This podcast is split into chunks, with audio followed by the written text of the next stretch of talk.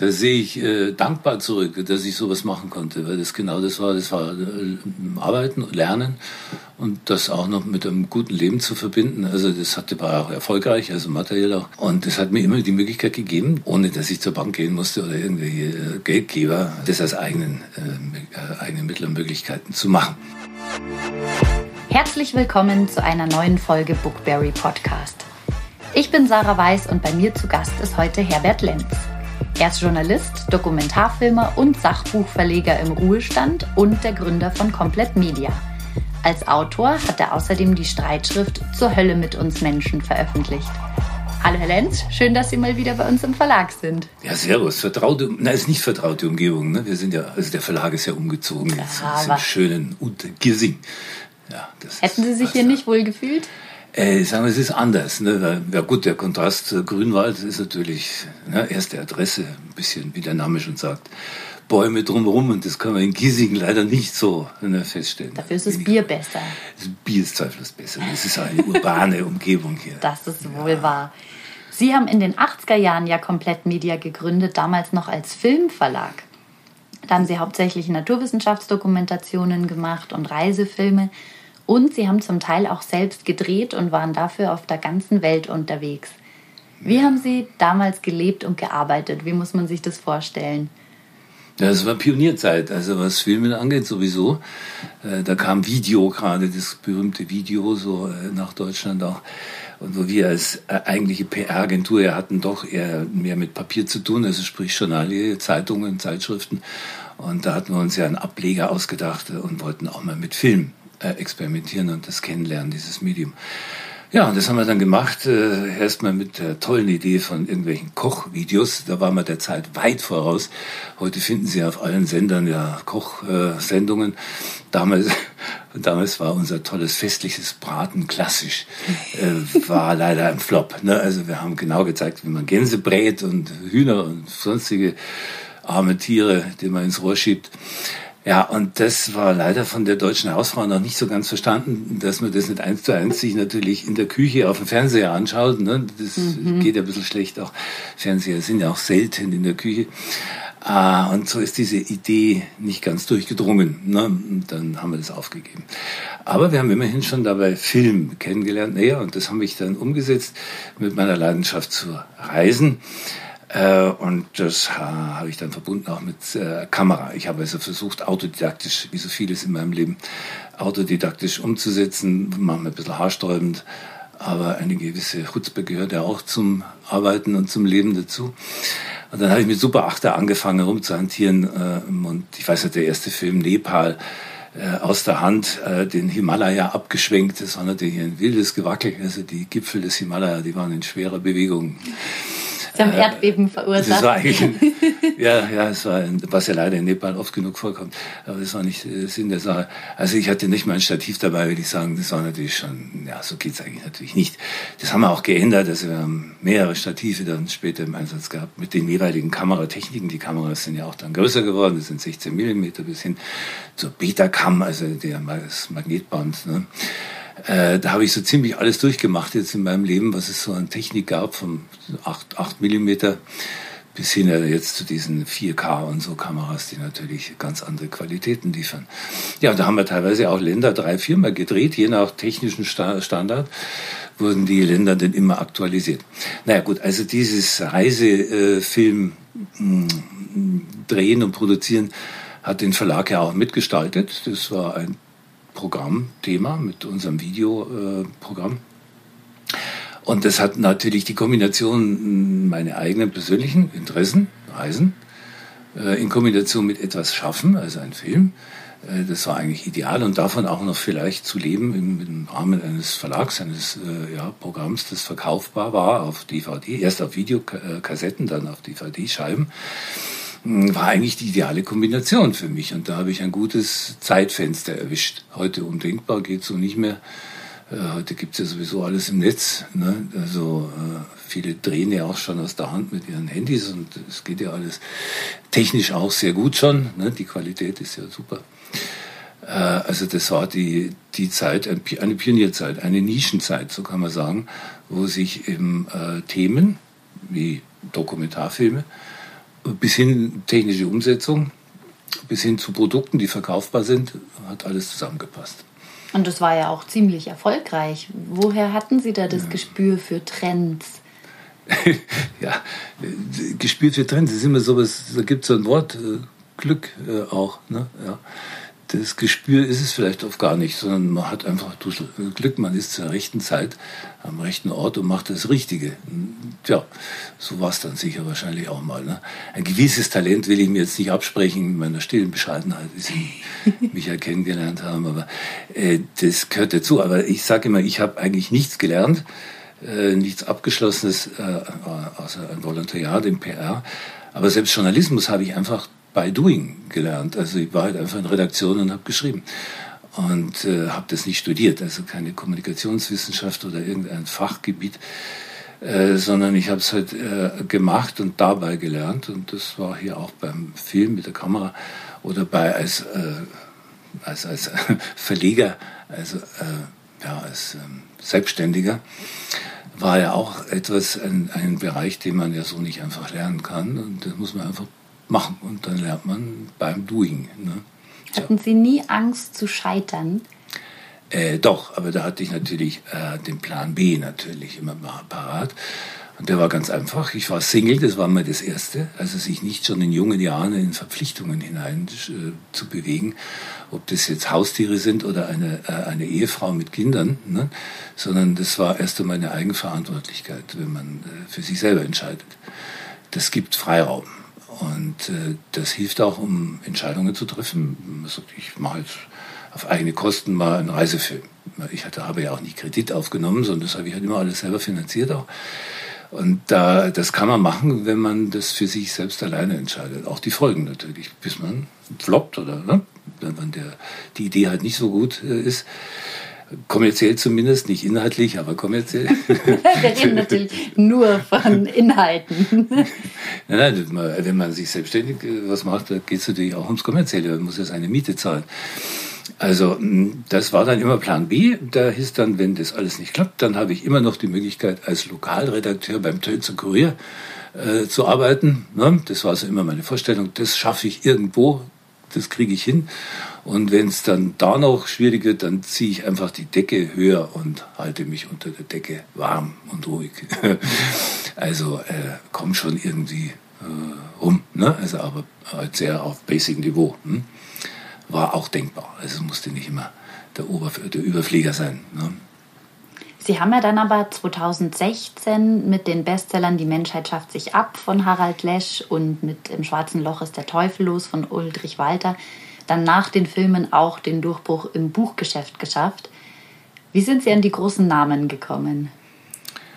Ja, äh, die, der Autoren, also jetzt ja. Harald Lesch und so weiter, mhm. ja gut. Den, den Harald, den habe ich kennengelernt im Rahmen eines äh, äh auch einer Filmproduktion. Wir haben ja oft äh, ja, waghalsige Dokumentarfilme selber produziert, also nicht nur von BBC oder ZDF die Rechte eingekauft, um sie dann auf DVD zu vermarkten, sondern wir hatten immer eigene Ideen. Und das hat komplett Media, glaube ich, unterschieden auch von vielen anderen Konservenhändlern, nenne ich das mal in Anführungszeichen, wo man sich einfach Rechte von Büchern und so äh, fertig kauft und sie äh, dann vertreibt. Konserven, die sind schon da. Was nicht da ist, ist eine Eigenproduktion, die macht man neu. Und da hatten wir einfach Ideen. Und äh, die beim Harald war es zum Beispiel die Idee der äh, UFOs, also der Außerirdischen. Das klingt jetzt im Zusammenhang mit Harald Lesch, äh, weil er lehnt es ja völlig ab. Also er ist ja eher ein, ja, ist ein Naturwissenschaftler und sagt, das ist völliger Quatsch. Und die, wenn man sich vorstellt, welche Entfernungen im Universum gelten, dann ist natürlich das äh, überhaupt nicht vorstellbar, dass da irgend, irgendeine andere äh, Intelligenz da, also unsere sowieso nicht, die irgendwo hinfliegt, reist. Selbst der Musk würde es nicht schaffen, äh, ein bisschen weiter jetzt als zum Mars, äh, ja, äh, immerhin. Das es ist aber eine lächerliche Entfernung äh, im Universum. Ne? Der, unser Sonnensystem ist da sehr begrenzt und klein, obwohl es riesig ist. Naja, auf alle Fälle haben wir da den Harald äh, als Gesprächspartner uns ausgedacht, der natürlich äh, erstmal auch die Gegenposition einnimmt. Ne? Sagt, es gibt's gar nicht, kann es gar nicht geben, Außerirdische und die UFOs, die da beobachtet werden, das ist alles Spinnerei und so. Aber deshalb habe ich den Harald da kennengelernt. Und da haben wir uns gut verstanden Und wobei es, wie gesagt, äh, diese UFO-Thematik, äh, das ist aber ein eigenes Thema, das lassen wir jetzt mal aus. Sie haben mir gefragt, Sie haben mir gefragt, wie wir an diese großen Namen gekommen sind. Also unter anderem jetzt so, äh, dass wir durch Eigenproduktion Kontakte zu Wissenschaftlern, zu ja, Names aus welchen unterschiedlichen Bereichen, auch, auch Historikern. Wir haben ja auch, man glaubt es kaum, wir haben die Geschichte des Grals, der Gral, ne, ist ja ein großes mystisches Thema, äh, haben wir auch mit einem Dreiteiler verfilmt. Ne? Das muss man erst sich mal trauen. Ne? Also Gral, verfilmen Sie mal den Gral. Ne? Also im Film, im Spielfilm, da ist es ja schon passiert. Aber erstmal das als Dokumentation, äh, mit also Hand- und Fuß-Dokumentation ist ja nicht Fiction nur. Ne? Äh, das war schon ein Drum, aber das haben wir uns auch angetan. Also wir sind da von den Kreuzrittern, den Templern äh, bis hin, ja, bis zu Freimaurern und den Nazis. Im Endeffekt landen sie tatsächlich bei den Nazis. Die waren ja auch sehr interessiert an diesem, an diesem Gral, weil das Wissen der Menschheit vermutet wurde. Scheinbar hatten die Nazis doch auch was mit Wissen im, im Sinn. Kann man sich kaum vorstellen. Ja, es war vielleicht ein anderes Wissen, vielleicht ein militärisches Wissen oder so, ne? Machtwissen. Naja, auf alle Fälle, ähm, waren wir da immer äh, schwer unterwegs äh, und haben dabei auch natürlich interessante Leute kennengelernt, mit denen wir da diese Dokumentation dann gestaltet haben. Das klingt ein bisschen wie das, was wir uns jetzt heute als Start-up-Kultur vorstellen, oder? Dass Sie das damals schon gelebt und geatmet haben. So diese Herangehensweise, ganz naiv, ich möchte was machen, wen brauche ich dafür und wie könnte ich es tun und dann versuche ich das jetzt einfach? Ja, wenn Sie das als naiv bezeichnen wollen. Die naiv im besten Sinne natürlich. Ja, ja, nein, es ist eine gewisse äh, Unbekümmertheit, ne, sagen wir mal. Genau, noch nicht kaputt gedacht, so habe ich es gemeint. Ja, genau. Also, und das ist natürlich auch, äh, das hilft ja auch. Also erstmal eine Begeisterung für ein Thema. Äh, dann natürlich auch eine, eine gewisse Spannung, die da drin ist, wenn man sagt, das, ist das jetzt eigentlich schon mal bearbeitet oder beantwortet worden? Also man begibt sich auf Spurensuche. Also man will was entdecken. Es ist auch eine, Entdeckungsreise. Haben wir zum Beispiel Marco Polo auch. Das war eine echte Entdeckungsreise. Also unser Team, die Susanne, eine Regisseurin, die hat das super gemacht, weil die ist tatsächlich auf die Spuren von Marco Polo gegangen und äh, ist dann in China gelandet. Ne? Wobei es ja nicht sicher ist, ob Marco Polo so weit überhaupt gekommen ist. Also das, genau das war ja auch die Frage. Hat der, der auch nur einen guten Roman geschrieben, unser Marco? Hm? Oder war er tatsächlich da? Das ist ja noch alles offen, das ist nicht so klar. Und das wollten wir auch wissen. Und da ist die Susanne auf, auf die Tour gegangen. Die ist dann auch selbst durch den Iran, was damals noch einigermaßen ging, äh, ist sie da auf den Spuren von Marco Polo gewesen, auf der Seidenstraße.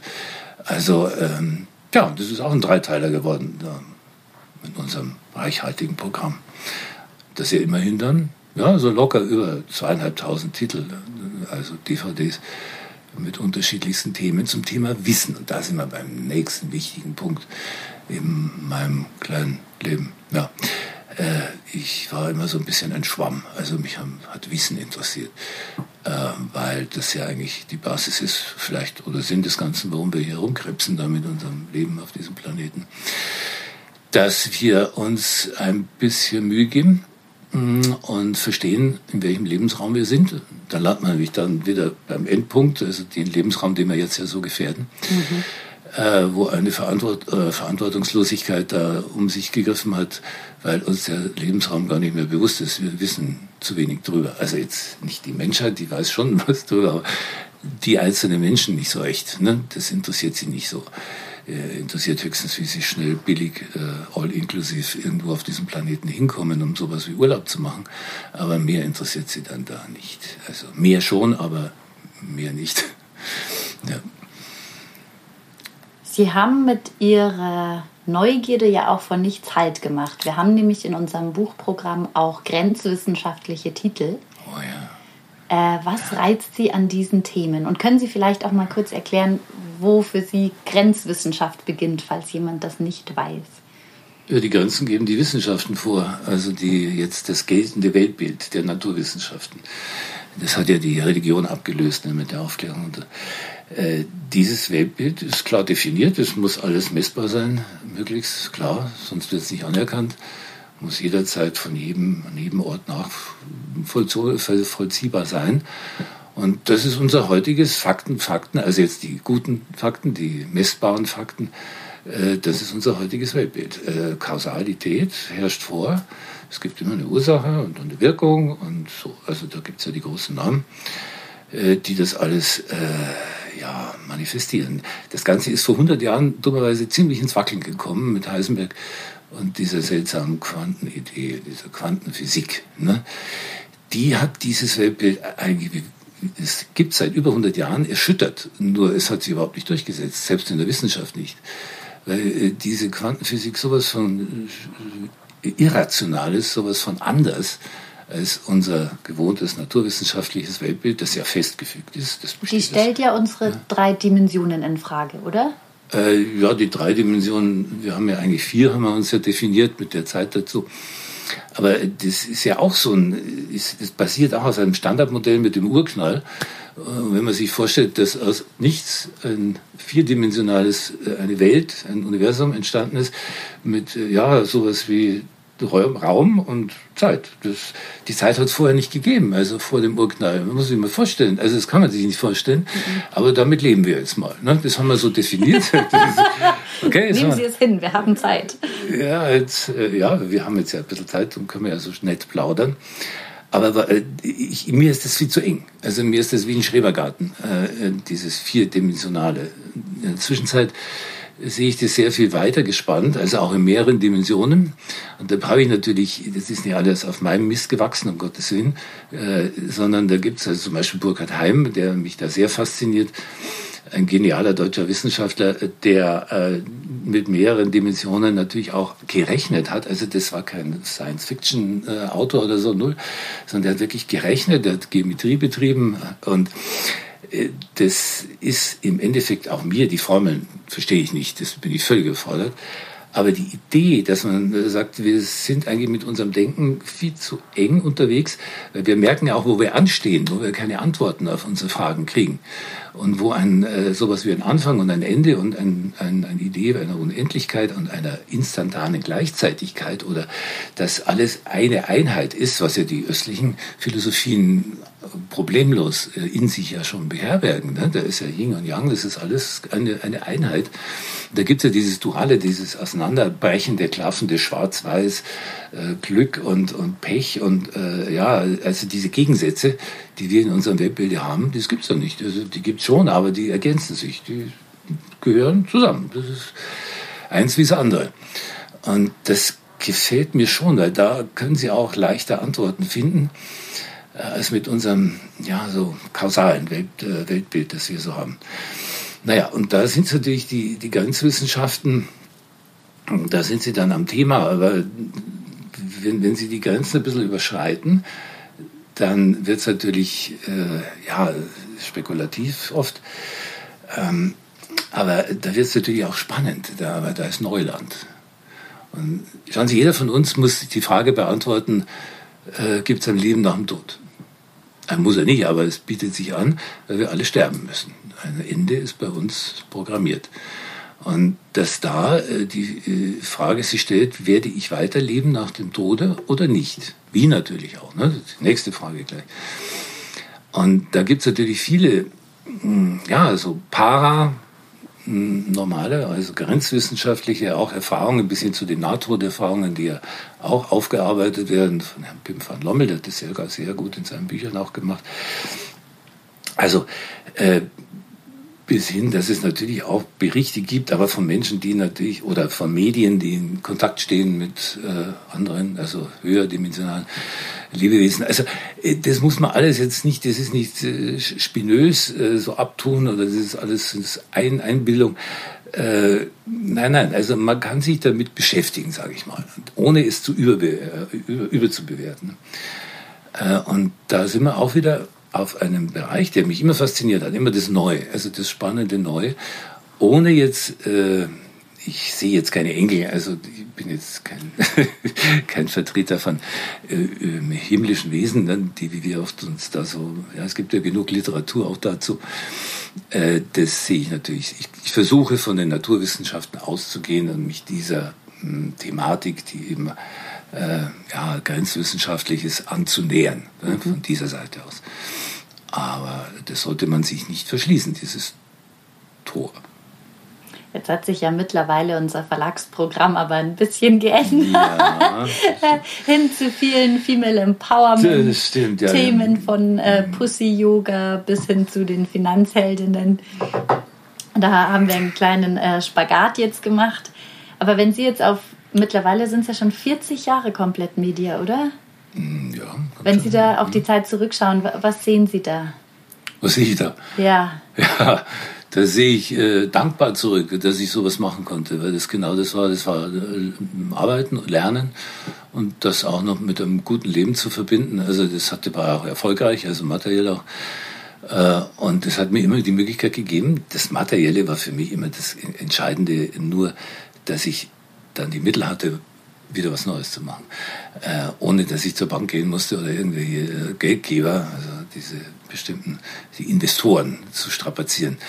Also das als eigenen, äh, eigenen Mittel und Möglichkeiten zu machen.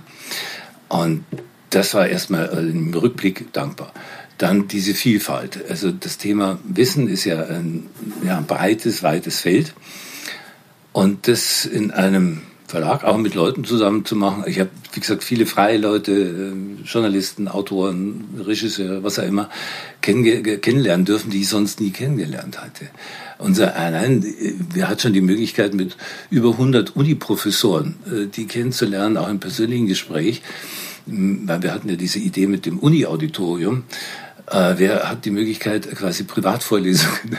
Ich habe das mir immer so vorgestellt im Studio. Wenn die Professoren sind ja zu uns ins Studio gekommen und haben eine Vorlesung gehalten. Ein bisschen komprimierter als in der Uni. Also die Grundidee war so, dass wir gesagt haben, das Wissen der Universitäten aus den heiligen Hallen der Universitäten rauszuholen ins Wohnzimmer. So. Und äh, also dass Leute, die jetzt nicht studieren, sich aber trotzdem auf einem höheren Niveau als Volkshochschule zum Beispiel, äh, sich zu Hause in einem ruhigen Moment, weil da muss man ja ausgeruht sein. Ne? Also so meine ich, macht es Sinn mit DVD, kann ich ja jederzeit, konnte ich, heute kann ich es per Internet, äh, konnte ich mir diesen etwas schwierigen Inhalt dann antun. Ne? Ausgeruht, wach. So, das war die Grundidee. Und dann haben wir tatsächlich Professoren äh, zu diesen Vorlesungen ins Studio geholt und natürlich haben die das nicht umsonst gemacht, das war also auch ein Investment vom Verlag her. Und äh, dabei habe ich die ja auch kennengelernt. Wir haben uns vorher und nachher unterhalten. Ich konnte mich mit denen auch also, zu ihren Themen, die sie da so hatten. Äh, ja, und da sind auch dann wieder Kontakte daraus entstanden, wo wir andere Projekte dann gemacht haben mit denen zusammen. Und das war, äh, das war, ja, ist ein Geschenk. Ich stand dann oft im Studio und habe mir den, während der seine Vorlesung gehalten hat, gesagt, wow, das ist jetzt doch alles zusammengenommen schon ein gewisser Luxus, weil es kommen ja die Studiokosten dazu, der Schnitt und die, das, die bis hin zur DVD und das Cover. Also es kostet jetzt ein paar tausend Euro, ne, was gerade so läuft, diese Vorlesung, dieses, dieses Thema. Aber das ist jetzt, wenn, selbst wenn sie es nicht verkauft haben, habe ich eine, eine exklusive Privatvorlesung bekommen. Sie hatten dann ein Webinar für läppische paar tausend Euro im Studio. Genau. Sehr gut. Genau. Aber äh, ja, ist, jetzt ist ja im Internet. Sie können ja jederzeit Uni-Auditorium im Internet, können Sie sich heute anschauen. Diese, immerhin, das, wir haben ja Inhalte jetzt äh, eingestellt, zur Verfügung gestellt. Und äh, dadurch, dass jetzt das alles im Internet ja auch abrufbar war, ist, es ist ja nicht verloren. Es ist weiterhin da. Ursprünglich kommen Sie aber aus der PR. Ja. Und Herr Letz, ich erinnere mich an eine Geschichte, dass Sie mal äh, PR mit einem Haifisch gemacht haben. Der, der hatte allerdings keine Zähne. Der hatte nur heiße Luft. Wollen Sie mal erzählen, wie es dazu kam? Das ist jetzt ein Sprung, ne? oder? Na klar machen wir einen Sprung. Sie sind ja flexibel.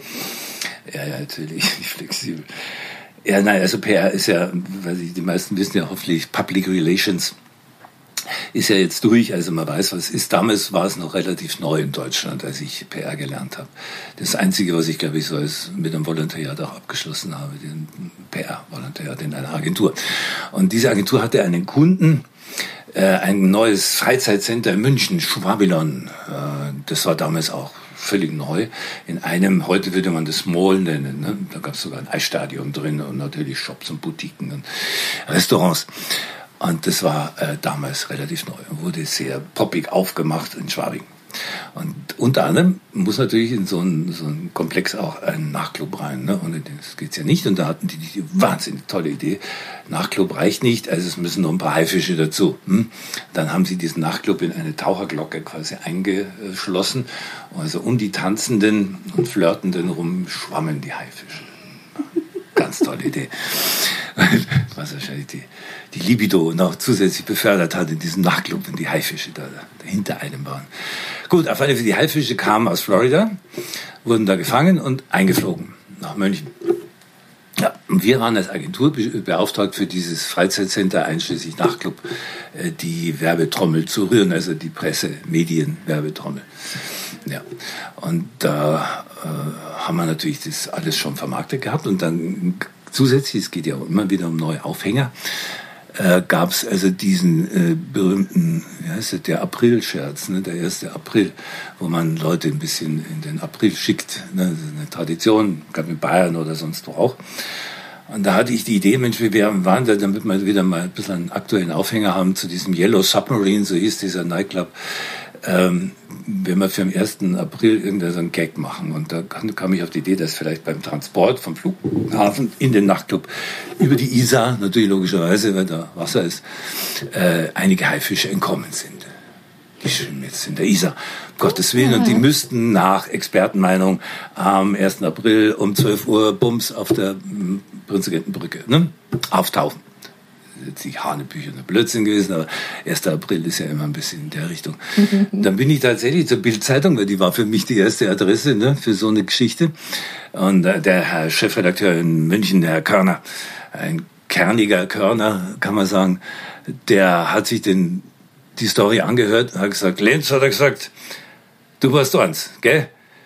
Bild lügt nicht. Ne? Dann habe ich mir das gemerkt, dass Bild nicht lügt. Und dann haben wir tatsächlich haben wir das realisiert. Also wir haben Haifische in die Isar gebracht, also hauptsächlich einen, das reicht ja dann auch. Und dann gab es also das Foto dann in der Bildzeitung äh, mein Freund Winnie, mein guter Winnie, der für sowas immer zu haben war, saß mit einer riesigen Angel auf der Prinzregentbrücke und hatte einen Haifisch am Haken. Ne? Und der Haifisch war so zwei Meter lang, aufblasbar natürlich. und das war das Foto dann in der Bildzeitung, weil Bild lügt nicht. Also wenn ein Haifisch da angekündigt ist, dass der, der in der Isar schwimmt, dann ist der auch da, natürlich. Ne?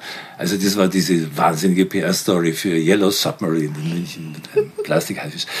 Naja, in PR konnte man sich, äh, was Fantasie betrifft, natürlich schon ein bisschen austoben. Ne? Also äh, nicht, dass da alles so fake war, aber was ist fake? Wir hatten zum Beispiel auch, hatte die ganz preiswerte Idee, äh, des meditativen Kühehütens. Ne? Es gibt ja junge Frauen, die gehen sogar auf eine Alm und äh, hüten da Kühe machen das da gerne. Und, ja. Aber das kann man auch im Urlaub machen. Ne? So, das war damals am Aachensee, mein, mein PR-Kunde, ne? der, der Ort Pertisau. Der hatte in den Karwendeltälern nach Weideten die Kühe ne, frei. Die konnten sowieso nicht aus, da waren Berge. Und dann hatte ich die Idee des meditativen Kühhütens. Gäste konnten sich drei, vier Kühe abholen beim Bauern und konnte die, könnten die dann die am ganzen Tag mit den Kühen unterwegs sein und sie betreuen. Ne? Also aufpassen, drauf hüten. Da haben wir ein Foto gemacht, wie einer mit seinem Stab, mit seinem Rucksack mitten in ein paar Kühen drin steht in den Bergen und dann sagt so meditatives Kühhüten, der neue Urlaubs, äh, also ja medita meditative Urlaubs, äh, ja das Vergnügen. Da ist es ja nicht einfach nur Spaß und Blödsinn, sondern es hat ja auch einen Sinn. Also der Hüter, der Hirte, der hat eine Aufgabe und er ist bei sich. Er muss mit Natur und sich selber klarkommen und mit den Tieren. Also besser kannst du dich gar nicht erholen. Das ist sehr. Die Leute haben da Geld dafür bezahlt? Äh, das war jetzt nicht so materiell. Das war es, da sind wir jetzt wieder bei der PR. Also über diese Idee, da, dieses Foto, das wir dann ja gestreut haben, also über mhm. Agenturen und dann die Zeitungen, das gut abgedruckt wurde, sind auch, glaube ich, fünf oder sechs äh, Fernsehbeiträge gekommen. Also da haben sich Sender gemeldet, die haben dann, da mussten hatten wir das Problem, wie kriegen wir jetzt da ein paar Urlauber her, die sich da, ne, für die, die Kühe waren ja da, aber die Urlauber waren noch nicht so äh, dass, dass wir das Thema natürlich auch vor der Kamera zeigen müssen. Ne? Aber es wäre machbar gewesen. Also Gäste sich das tatsächlich in jeder Zeit zu den Bauern gehen können, das war organisiert und hätten sie ein paar Kühe schnappen können und wären mit denen losgezogen. Ne? Das, das war, so war es nicht, also es war nicht nur in die Luft hinein. Ich weiß jetzt aber nicht mehr, wie viele Gäste das genutzt haben. Das weiß ich jetzt nicht. Aber wir hatten natürlich äh, die Berichterstattung über den Ort Pertisa. Also, dass es da sowas gibt. A, die Natur, äh, dass man da hinfahren kann, Urlaub machen. Und dass man einfach jetzt ja die Resonanz hat. Das ist ja auch immer der, auch die Aufgabe von PR. An gute Ideen waren Sie nie verlegen, Herr Lenz. Das ist ja auch bis heute so. Also ich darf jetzt mal sagen, Sie sind über 70. Ja. Und jedes Mal, wenn Sie zu uns in den Verlag kommen, bringen Sie irgendeinen Gedanken oder eine Idee, sei es zu Buchthemen oder sonst irgendwas mit. Wie bleiben Sie so kreativ? Nein, nein, nein, das ist, ist drin. Also ich, ich kann jetzt auch nichts dafür. Wenn ich Zeitung lese, dann ist die Zeitung jetzt schon mal ein Angebot von unterschiedlichen Themen. Ich habe ihn ja äh, heute da im Verlag habe ich dabei noch zu dem das Buch, das wir ja äh, noch gemeinsam ein bisschen vorhaben, dieses äh, Energiewendebuch. Also wie man, kommen wir zu alternativen Energien? Ähm, das lese ich natürlich, als Weltraumkraftwerke, um die Sonnenenergie schon im Weltraum äh, abzuzapfen. ja, und das setzt sich bei mir dann sofort wieder, sei es in laufende Projekte um oder es ist irgendeine Geschichte über eine, ja, eine Autorin, eine äh, Italienerin, eine Philosophin, die sich halt äh, mit dem Glück beschäftigt. Da ist sie nicht die erste natürlich, aber sie macht es scheinbar sehr charmant und locker und äh, ja, und ist eine junge Frau. Also das ist alles, passt doch gut zusammen. Ne? Und sowas wieder dann weiterzuentwickeln und daraus ja, für einen Verlag was, vielleicht was zu machen. Ne? Es schließt sich auch der Kreis, weil Sie ja später auch selbst als Autor aktiv geworden sind und dann zur Hölle mit uns Menschen geschrieben haben. Und darum geht es um den größten Umweltsünder, den unsere Erde so zu bieten hat, nämlich uns, den Menschen. Und Sie plädieren darin für mehr Verbote und ein neues Denken. Wie ja. sieht Ihr Plan aus? Ja, der Plan ist einfach, der muss nur umgesetzt werden. Also ich sage, die erste Idee ist, dass wir uns begreifen, also wir Menschen hier, dass wir alle in einem Boot sitzen. Die Erde ist unser Lebensraum und die, das Grundproblem ist, wir haben diesen Lebensraum zerstückelt in unter anderem Länder. Also dieses Nationendenken, das ist längst überfällig. Das hat man am Anfang mit Stämmen und so und Sippen hat das noch irgendwie einen Sinn gemacht. Heute ist es zerstörerisch. Man sieht ja schon, was, wie viele Kriege geführt werden um irgendwelche Territorien. Das ist Lächerlichkeit, wer jetzt äh, diese komische Krim da besitzt oder was. Das ist, da, da, da sterben Menschen. Das geht nicht. Also, das und, ist und besitzen ist ja auch relativ. Ja, besitzen tun wir haben die Erde sowieso nur geliehen, also wie wir alles nur geliehen haben. Also jeder von uns auch sein Grundstück und äh, es ist alles geliehen. Irgendwann muss es zurückgeben. Ne? Ja, ganz einfach. Nun ja, auch der Mensch muss wahrscheinlich die Erde irgendwann zurückgeben, fragt sich nur wann. Und wenn wir so weitermachen, kann es relativ flugs gehen. Also da habe ich mir die Grundidee, darum habe ich hier in meinem Buch, jetzt, das klingt jetzt der Titel zur Hölle mit uns Menschen natürlich ein bisschen für zarte Nerven etwas äh, ja, belastend. Aber warum wir mehr Verbote, neues Denken brauchen, das heißt ganz einfach, das neue Denken erreichen wir nur über Verbote. Das ist jetzt äh, in der jetzigen Politik natürlich schon ein Thema. Die Grünen werden ja immer als die Verbotspartei gegeißelt. Also ja, die, und die FDP mit ihrer großen Freiheit und so, ist völliger Wahnsinn. Äh, weil die Freiheit ist immer auch mit Verantwortung gekoppelt. Davon redet aber die FDP nicht. Diese, also, und das will auch keiner so recht wahrhaben. Er will seine Freiheiten haben, aber seine Verantwortlichkeiten, die sind ja ein bisschen unangenehm vielleicht. Ne? Die haben wir dann, wollen wir dann nicht so. Aber ja, es gibt aber nur beides, äh, sinnvollerweise. Äh, wenn jeder seine Freiheit austobt, dann stößt er automatisch an die Freiheit des anderen und da wird es problematisch. Also das muss man regeln und da muss man zum Beispiel Rahmen machen. Im Verkehr haben wir uns dann gewöhnt. Was regt sich einer auf, dass er sagt, ich, ich bleib bei Rot nicht stehen. Das ist gegen meine Freiheit. Na, natürlich bleibt er bei Rot stehen, weil wenn er drüber fährt, fährt ihm der andere vielleicht von der Seite. Der Tod ist eigentlich die gleiche ja. Konsequenz, oder? Absolut. Also da sind wir dann schon bereit, gewisse Verbote dann in Kauf zu nehmen. Das tun wir das dauernd, also in allen Lebensbereichen gelten Verbote. Das äh, kriegen wir bloß nicht mehr so bewusst mit. Und natürlich jetzt das Problem ist bei neuen Verboten. Da ist uns dann bewusst. Und dann sträuben wir uns dagegen. Und das ist jetzt natürlich die Frage, ob wir uns das noch erlauben können. Weil wir haben uns ja über viele äh, Grenzen und Verbote hinweggesetzt, die letzten Jahrzehnte, unter anderem, wie wir den Planeten jetzt da plündern. Und jetzt wird uns die Rechnung serviert. Äh, und da ist es jetzt eigentlich mit jedem Jahr teurer. Es stehen immer mehr Beträge auf dieser Rechnung, je länger wir zögern. Und das ist also jetzt das Thema. Also darum meine ich, dass wir ein neues Denken brauchen, dass wir, äh, ja unter anderem mal uns ein paar Gedanken machen darüber, dass wir uns als Union Erde begreifen, also als ein Raumschiff, auf dem wir alle drauf sitzen. Und unser äh, Interesse muss es sein, dieses Raumschiff am Funktionieren zu halten. Und ich, darum habe ich, die Gebrauchsanleitung für den Planeten scheint verloren gegangen zu sein. Das ist so eine Aussage hier auf dem Buchcover hinten drauf. Wir wissen, dass wir die Atmosphäre aufheizen, die Bodenschätze verschleudern, fruchtbare Äcker vergiften, das Trinkwasser versauen, die Regenwälder abholzen, zu viel Fleisch verschlingen und dann auch noch zum Bräunen in die Karibik fliegen. Außerdem sind wir längst zu viele. Damit verbrauchen wir mehr als 1,6 Erden. Jetzt, jetzt im Moment verbrauchen wir 1,6 Erden, haben aber nur eine. Was sagen Sie Ihrem Enkel? Das ist dann die Frage, wenn der Sie fragt, warum habt ihr nichts dagegen getan? Ihr habt es ja gewusst. Also grundsätzlich sollte uns alle äh, immer bewegen, wenn wir irgendwas äh, planen. Denke immer zuerst daran, was du für die Erde tun kannst. Erst dann frage, was die Erde für dich tun kann. Das ist ein Spruch, den der Herbert Kuhl, der hat mir dem bewusst gemacht mit seinem Buch Ein Planet wird geplündert. Der hat da ganz klar gesagt, wir machen einen Grundfehler. Wir denken immer anthropozentrisch von uns aus, also wir als Spezies. Wir müssen von unserem Lebensraum ausdenken. Nur was der Pla Planet, was der vertragen kann, was er uns zur Verfügung stellen kann, ohne Zerstörung, ohne Zerstörung, das ist das Kriterium. Also wir müssen andersrum denken, nicht von uns aus, sondern vom Planet Erde aus. Und das meine ich, das ist äh, ganz wichtig, weil dann gewisse Entscheidungen ganz anders ausfallen, hm? wenn man nicht nur in unserem Interesse auch das im Vordergrund steht erstmal. Naja, also. Der Bookberry Podcast ist ein Podcast der Komplett Media GmbH unter der Leitung von Julia Loschelder und Verena Schörner. Mehr Infos zu unseren Büchern und Autoren gibt es auf www.komplett-media.de und auf Instagram und Facebook. Danke fürs Zuhören und bis bald.